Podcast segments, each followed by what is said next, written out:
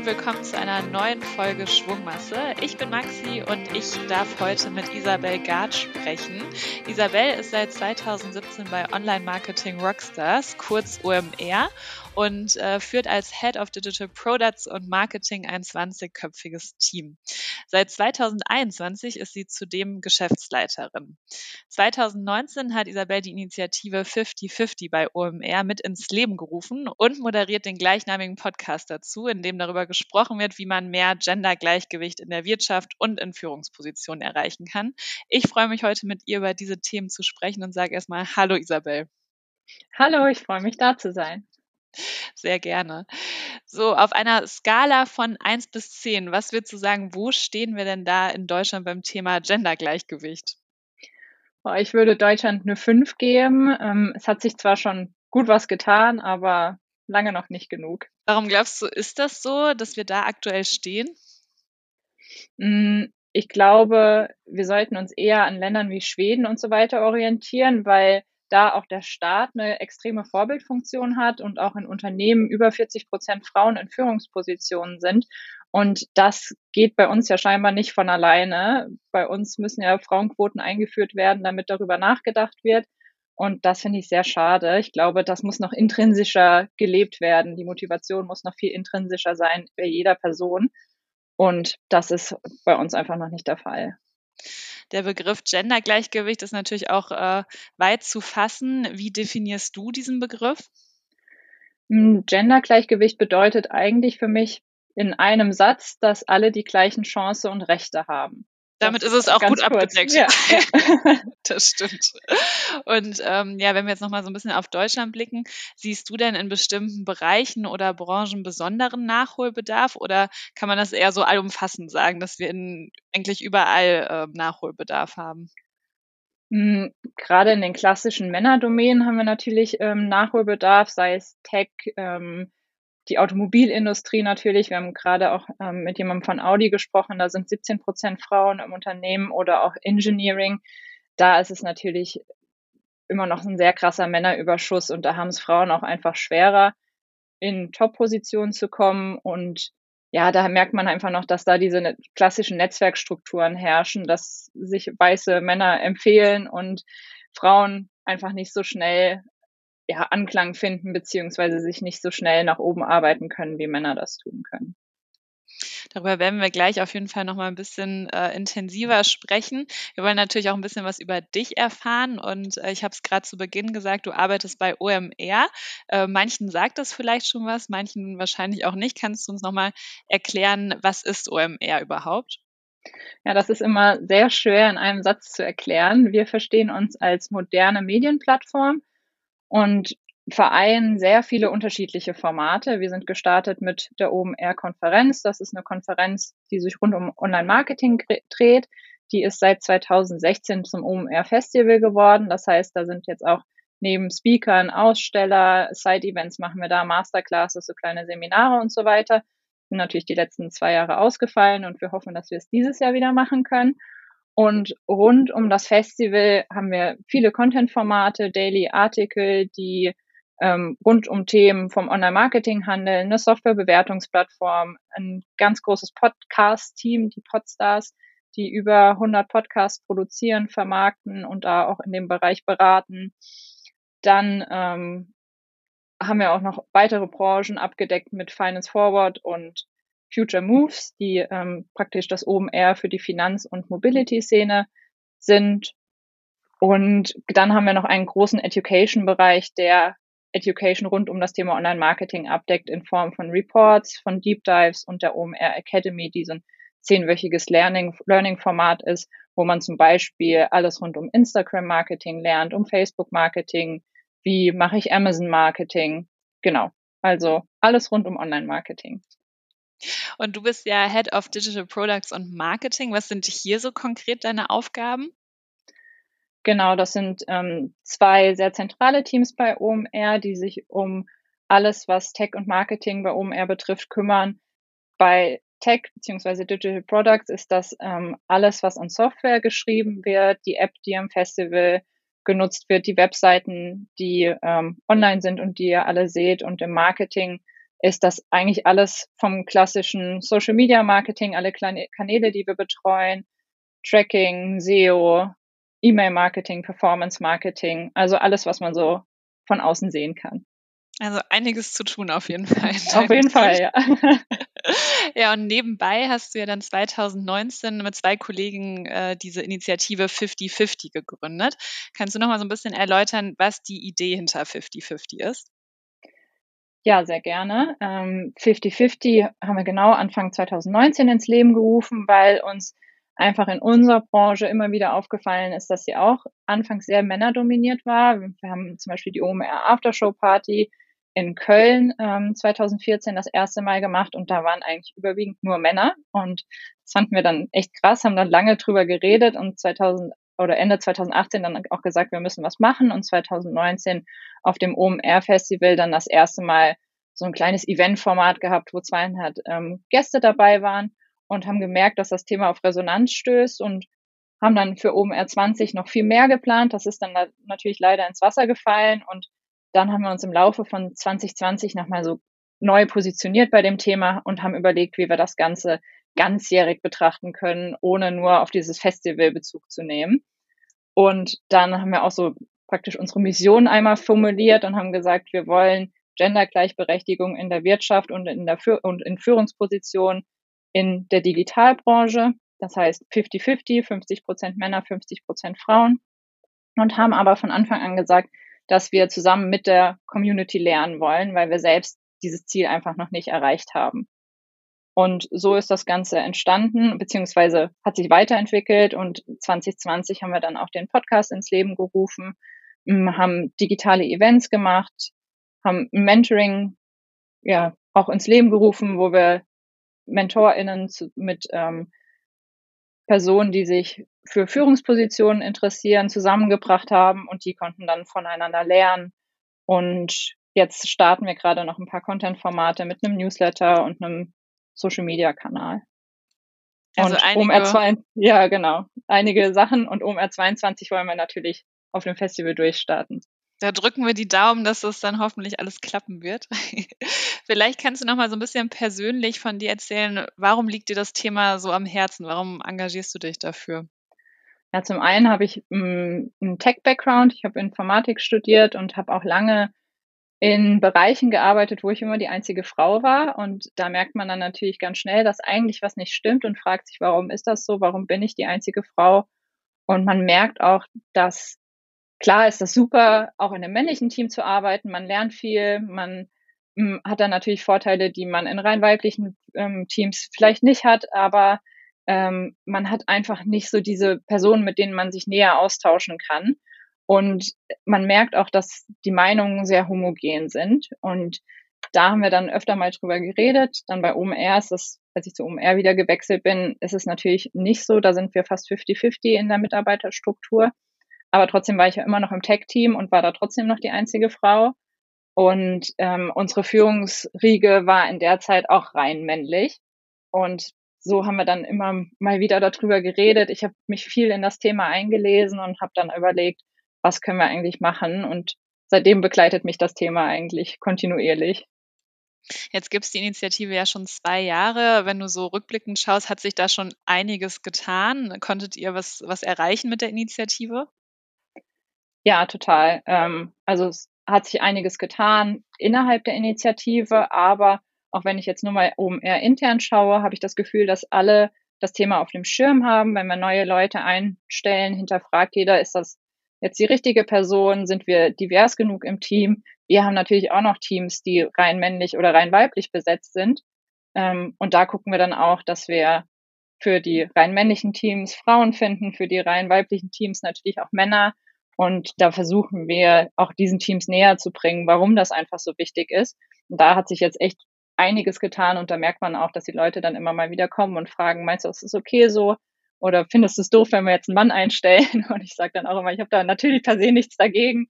Man sollte nur hinterfragen, sind denn diverse Meinungen da, ähm, weil wir dann einfach produktiver und effizienter sind für langfristigen Erfolg. Ja, ist ganz interessant, was du sagst. Ich hatte nämlich äh, bei meiner Recherche gesehen, dass ihr bei euch im Podcast auch mal ähm, ja, Philipp Westermeier zu Gast hattet. Ähm, und er hat über das Thema Gendergleichberechtigung bei euch im Unternehmen gesprochen. Deswegen, ähm, ja, würde mich da mal interessieren, wie sieht es bei euch konkret aus? Also würdest du sagen, ihr seid da eigentlich auch Vor in einer Vorreiterrolle mittlerweile? Mm, würde ich wahrscheinlich so noch nicht unterschreiben, weil wir sind zwar 50-50 im Unternehmen, aber ich glaube, wir als OMR können auch noch viele Sachen besser machen, wie wahrscheinlich die meisten. Unsere Bühnen und Podcasts sind auch nicht immer 50-50 besetzt, ähm, eher im Gegenteil leider. Ähm, das ist natürlich auch immer eine Herausforderung, der man sich stellen muss, die wir auch für OMR 22 total auf dem Schirm haben und gucken, dass wir die Bühnen paritätisch besetzen. Aber ich finde, man sollte es nicht nur im Unternehmen leben, sondern auch in allem, was man tut als Unternehmen. Und da haben wir auch noch einiges zu tun, muss man ganz offen und ehrlich sagen. Seit äh, Juni letzten Jahres bist du ja auch ein Teil der Geschäftsleitung. Wie haben sich denn da so deine Aufgaben ähm, bei OMR auch verändert? Tatsächlich hat sich für mich im ersten Moment gar nicht so viel geändert, weil ich schon immer relativ viele übergreifende Aufgaben auch übernommen habe und mh, mm, ich jemand bin, der schnell Probleme sieht und versucht, die dann zu lösen, egal ob es jetzt in meinen Aufgabenbereich fällt oder nicht. Und ähm, deswegen hatte ich viele schon so übergreifende Aufgaben inne, die ich jetzt natürlich nochmal verstärkt angehe. Ähm, und ansonsten gucke ich mir natürlich jetzt Sachen nochmal anders an, wo man diese Position inne hat, hat man natürlich auch jetzt die Befugnis, sage ich mal, ist an sich Quatsch, weil bei OMR kann jeder, der äh, was machen will, auch das machen, beziehungsweise muss nur mit den richtigen Leuten reden und dann kann das umgesetzt werden. Aber man guckt natürlich als Geschäftsleitung nochmal anders auf Themen und dementsprechend entstehen auch mehr Aufgaben. Und dementsprechend habe ich dann jetzt noch mehr Aufgaben, die jetzt weg von Marketing und Text sind und sich um unternehmensübergreifende Themen drehen, wie zum Beispiel neue Feedback-Prozesse einführen. Musstest du auch einige Dinge jetzt so neu dazulernen, also gerade im Hinblick auf ähm, ja, Führungsqualitäten, Führungsaufgaben? Hm, ich bin jemand, der sich sehr schnell viel dann einliest, ähm, wenn ich was nicht verstehe oder wenn ich was lernen will.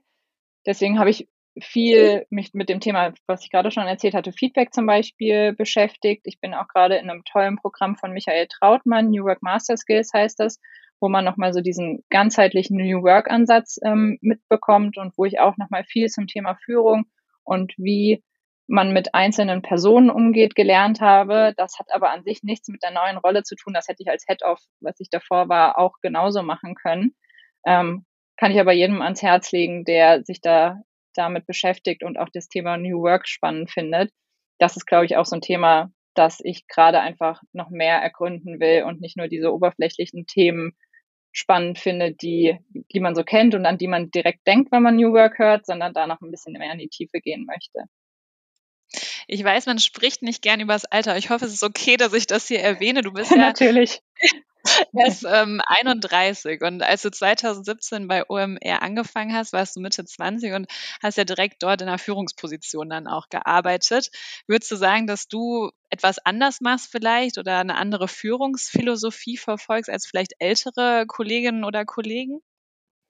Ja, tatsächlich ist uns unser Altersdurchschnitt 30, deswegen gibt es gar nicht so viele alte Kollegen oder Kolleginnen. Ähm, das ist äh, schwer zu beantworten. Ich mache sicher Dinge anders, einfach weil wir alle, alle insgesamt anders sind. Ich bin jemand, der sehr viel mit meinem Team redet, der sehr viel erfragt und auch viel, ähm, ich setze mich viel mit den Leuten in meinem Team zusammen und frage alle zwei Wochen einmal, was macht ihr alles, wie geht's euch, seid ihr noch zufrieden? Ähm, da kann ich auch schwer bei den anderen Kolleginnen ähm, sagen, ob die das so machen. Deswegen hat, verfolge ich vielleicht eine andere Führungsphilosophie, aber ich glaube, das ist auch, weil jeder einfach anders arbeitet und da so seinen Weg gefunden hat. Hast du denn auch mal Gegenwind gespürt von Kolleginnen oder Kollegen, weil du eben so jung eine Führungsposition inne gehabt hast? Von KollegInnen auf gar keinen Fall. Bei OMR ist habe ich noch nie Neid oder gegen, also Gegenwind, natürlich konstruktive Kritik erfahren, aber nicht so, dass mir jemand etwas nicht gegönnt hat oder gesagt hat, warum bist du jetzt in der Führungsposition und ich nicht.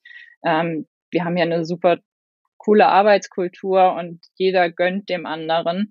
Deswegen, wenn, dann habe ich es nicht mitbekommen. Aber ich kann es mir auch nicht vorstellen. Und so im Bekanntenkreis oder Freunde und Familie war das schon irgendwie auch vielleicht eher überraschend, dass man denkt so, oh krass, ähm, mega cool, dass du so früh schon so eine Führungsposition hast? Ja, klar kriegt man das Feedback so total cool, dass du dich so schnell entwickelt hast und dass das bei dir jetzt so schnell funktioniert hat. Ähm, es gibt natürlich dann auch mal so den einen oder anderen blöden Kommentar, wo man auch mal länger drüber nachdenkt, warum hat er das jetzt gesagt und gönnt er mir das vielleicht nicht. Ähm, aber da sehe ich drüber hinweg. Hattest du denn auch mal Zweifel? An der Führungsposition, mhm. meinst du? Mhm. Hm, eigentlich nicht. Also natürlich kämpfe ich, glaube ich, wie viele auch mit dem Imposter-Syndrom, dass man so manchmal das Gefühl hat, okay, warum ich und warum nicht jemand anders und mache ich denn überhaupt alles so gut, wie ich sollte und kann es denn nicht jemand besser? Da denkt man natürlich kurz nach, drüber nach, aber insgesamt ist oben eher ein Unternehmen, das mir so doll am Herzen liegt und wo ich so viel Spaß an der Arbeit habe, dass ich total glücklich bin, dass ich in diese Führungsposition gekommen bin und hier noch mehr mitentwickeln und gestalten kann. War es für dich dann auch relativ früh klar, dass du so eine Rolle einnehmen möchtest oder hat sich das einfach so gefügt? Tatsächlich hat sich es einfach so gefügt. Ich ähm, habe vorgestern noch mit Christian Müller, einem Gründer von OMR, gesprochen, der mich gefragt hat, ob ich ähm, schon weitere Ziele, äh, ob ich mir weitere Ziele gesteckt habe. Und ich habe auch zu ihm gesagt, ich bin überhaupt nicht der Mensch, der sich so drei oder fünf Jahresziele gesetzt hat, weil es bisher irgendwie auch nicht nötig gewesen ist. Mm, und bei OMR bin ich ja in diese Führungsposition gekommen, direkt nachdem ich angefangen habe, weil ähm, eine Kollegin gegangen ist und ich dann diesen Tech-Bereich noch mit übernommen hatte und den Marketing-Bereich sowieso aufbauen sollte. Und so habe ich auch diese Teams mit aufgebaut. Das heißt, ich war am Anfang alleine. Das heißt, von Führung konnte man da eigentlich noch nicht sprechen und dann kamen alle anderen so dazu. Ähm, und deswegen hatte ich dieses Ziel erstmal noch gar nicht für mich formuliert, finde es aber super toll, dass es so gekommen ist und mir bringt es total viel Spaß, diese Rolle auszuüben. Hast du denn auch einen Tipp vielleicht für unsere Zuhörerinnen, vielleicht gerade für junge Frauen, die sich für das Thema interessieren, aber vielleicht auch noch ein bisschen Zweifel haben? Ähm, ja, hast du da irgendwie ein Learning, was du, was du ihnen mitgeben könntest? Ja, meistens sind diese Zweifel ja unbegründet. Ich spreche da auch viel mit ähm, mit den Jungs und Mädels in meinem Team, die da natürlich auch alle ihre Zweifel haben, die total unbegründet sind. Und den meisten würde ich einfach raten, probiert's aus und versucht auch schon, zum Beispiel, wenn man Werkstudenten oder PraktikantInnen da hat, dass man da schon in diese Führungsrolle kommt. Weil man, da kann man natürlich auch schon sagen, komm, wir setzen uns alle zwei Wochen zusammen und führen so kleine Feedback-Gespräche. Du erzählst mir, was, äh, was du machst. Ich sag dir, was für die nächsten zwei Wochen geplant ist. Ich bin zum Beispiel auch immer so ein Fan davon, dass alle eigenständig arbeiten können und ihre Projekte haben und nicht so kleine Tasks abarbeiten müssen und dann wieder zu mir kommen und sagen, ich bin fertig, was kann ich denn jetzt machen? Und das versuche ich auch den Leuten mitzugeben bei mir im Team, die dann zum Beispiel jetzt schon wieder andere führen bei uns im Team. Und das würde ich jedem so mitgeben. Einfach ausprobieren, gucken, ob das was für einen ist. Und man sollte sich da auch, finde ich, total im Klaren sein, dass Führung bedeutet, man arbeitet nicht mal so viel operativ.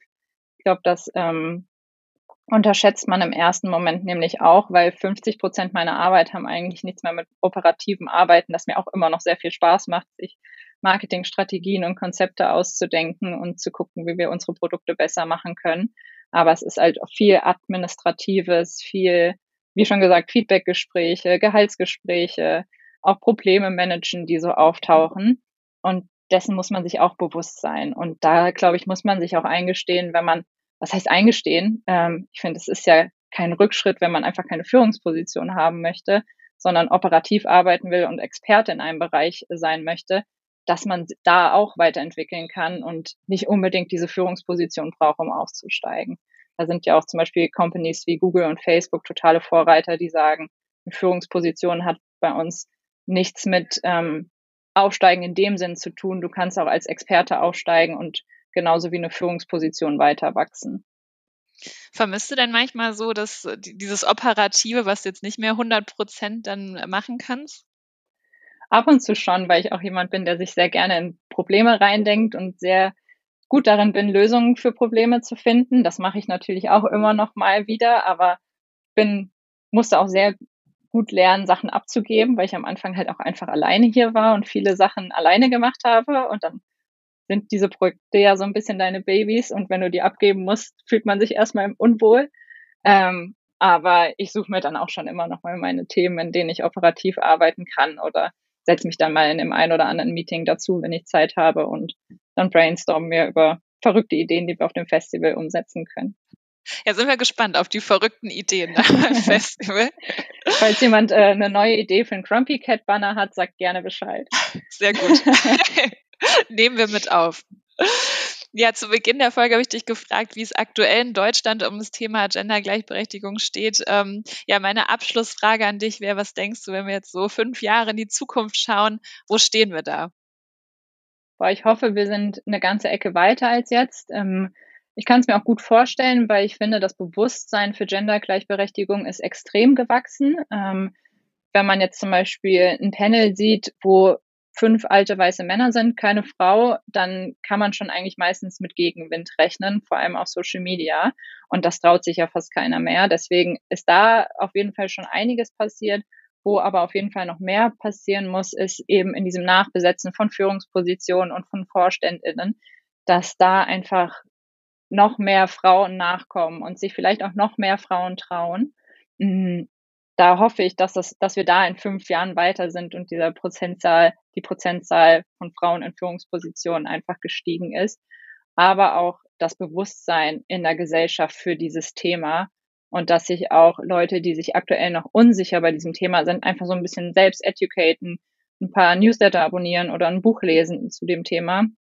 Hm, das, das wäre so mein Traum-Szenario.